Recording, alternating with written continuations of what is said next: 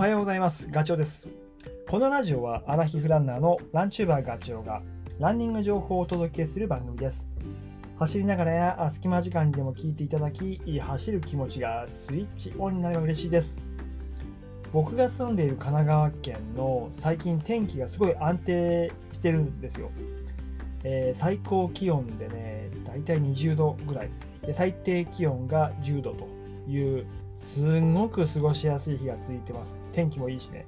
めっちゃ走りやすい。で、まあ、僕は本当朝、えー起きるのが辛い、まあ、それは寒いのが苦手なんですけど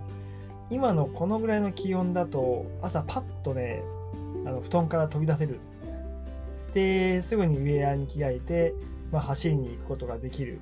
でかつあの着てる服もねウェアも半袖短パンでいけちゃうんで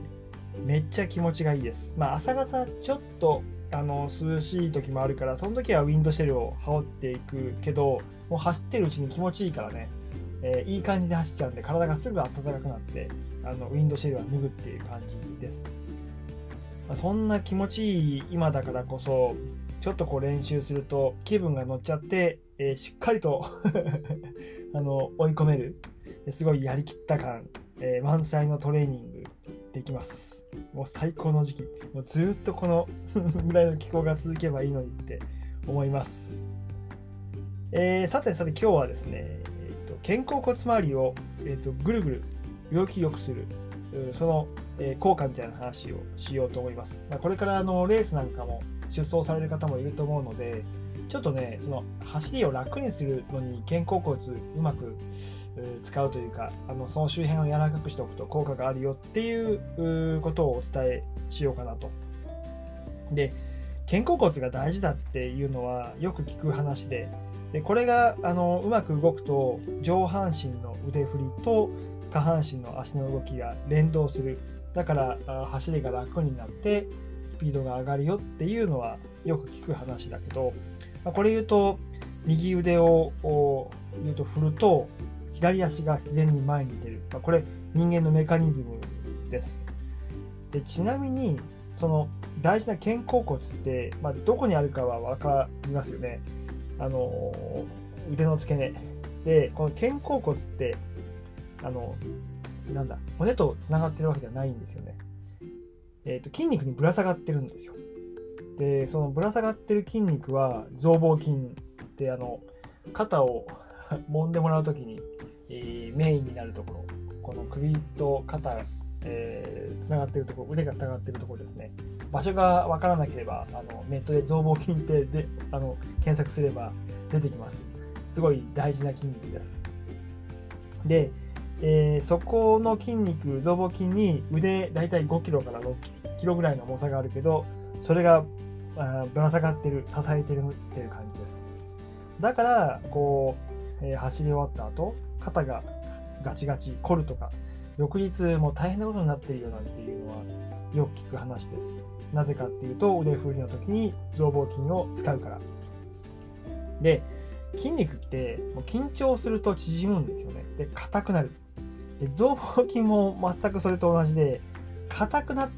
硬くなってしまうとこの増膀筋が肩が上がるんですよね。あの詰まった感じになる。で詰まった感じになるとちょっとやってみれば分かりますけどあの肩を上に上げると可動域も狭くなるんですよ腕の。だから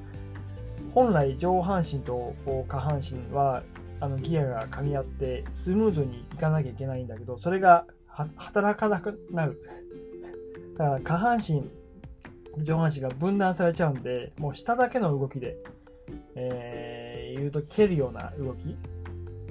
ふくらはぎとかアキレス腱とか足首とか。そこにもう負担が着地した時の衝撃がもろに来るので疲労も溜まりやすいしでなんかどっか痛くなってくるっていういわゆる 負のスパイラルが回り出しちゃいます。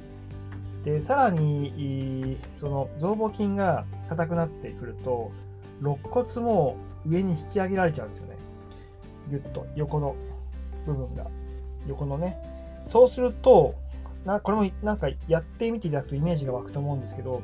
肋骨が上に上がると胸郭が狭まってしまうから呼吸が浅くなるんです。あのなんだろう。息が中に吸えないっていうかすごい苦しくなる感じ。苦し苦しくなりやすい。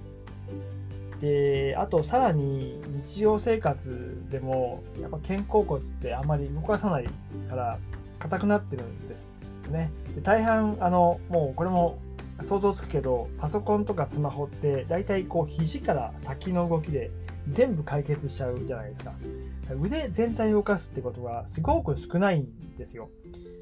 なのでもう本当に腕をこう今僕座って話してますけどこうぐるぐる回すとやっぱり突っかかるところがあるんですよね。スムーズに回らない。それはやっぱり、えーと部分的に硬くなってるところが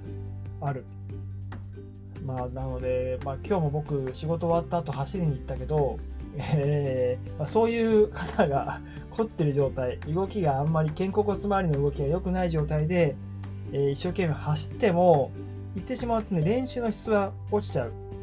故にやっぱりねどうしてもこう硬くなっちゃうところを意識的に柔らかくしてあげる意識っていうのはすごい大事です、まあ、これは本当自分に生かしてますけど。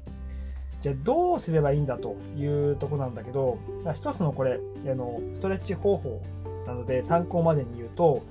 肩に、えーと、指を置く。指先を肩に乗せる感じですね。ラジオ体操で確かこういう種目があったと思うけど、え、ー、とあ、上に伸ばしたりとかするああ、えー、と種目。えっ、ー、と、僕が今お伝えしようとしているのは上には伸ばさずにずっと指先を肩に乗せたままの状態でぐるぐるとこう回す前に回す。後ろに回すこれやるとねもうやってみてわかるけど肩甲骨めっちゃ動きます。これは狭いところでもできるので、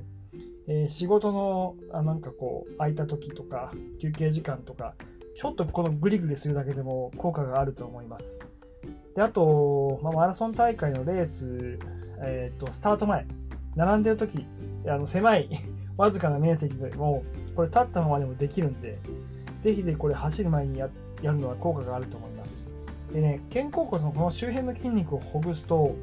血流が良くなるんですよ。体温も上がるんで、えー、まあ、これからの時期寒い中、あの20分も30分も待ってなきゃいけない時がきっとあると思うんですよね。スタートの合法が鳴るまで。その時体温を上げるっていう意味でも、こう肩甲骨をグリグリするのはおすすめです。であと、えっと、走ってる最中も意識して肩を回したり腕をブラブラさせるっていうのはあの本当に効果があると思います。でできるんだったら腕の振り方いつも振ってる振り方の逆回しにしてみるっていうのもいいと思います、まあ、あのぜひこれやってみてください。あのただこういう走りながらの動きってなかなかね あの意識しないと忘れちゃうっていうか疲れてくるとどうしてもこう前しか見えなくなってとにかくゴールするっていう気持ちだけになりがちなんで、えー、その何？あの意識がね その脱力とか上半身の筋肉柔らかくしようまで振り向かないんですよ。振りそう、えー、意識がね。なのであの普段の練習からもう無意識にできるように癖にするぐらい 腕をブラブラさせるとか腕をこう逆回りに回すとかっていうことをやっておくと本番で大事な時にその動きが自然とスッとできたりとかします。そうすると上半身と下半身の動きがちょっとずれていたところが戻ったり。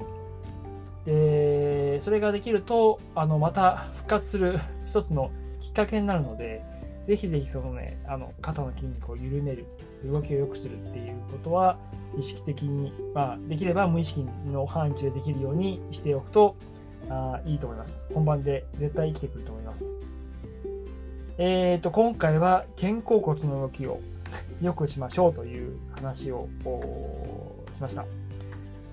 きっとこれからね、あのマラソン大会挑むと、え、エントリーしようというふうに考えてらっしゃる方多いと思うので、まあ、ちょっと意識的に、下ばっかりの意識じゃなくて上の意識も肩甲骨を回すっていう意識も持っておくと役に立つと思います。それではですね、また次回の放送でお会いしましょう。ガチョウでした。バイバイ。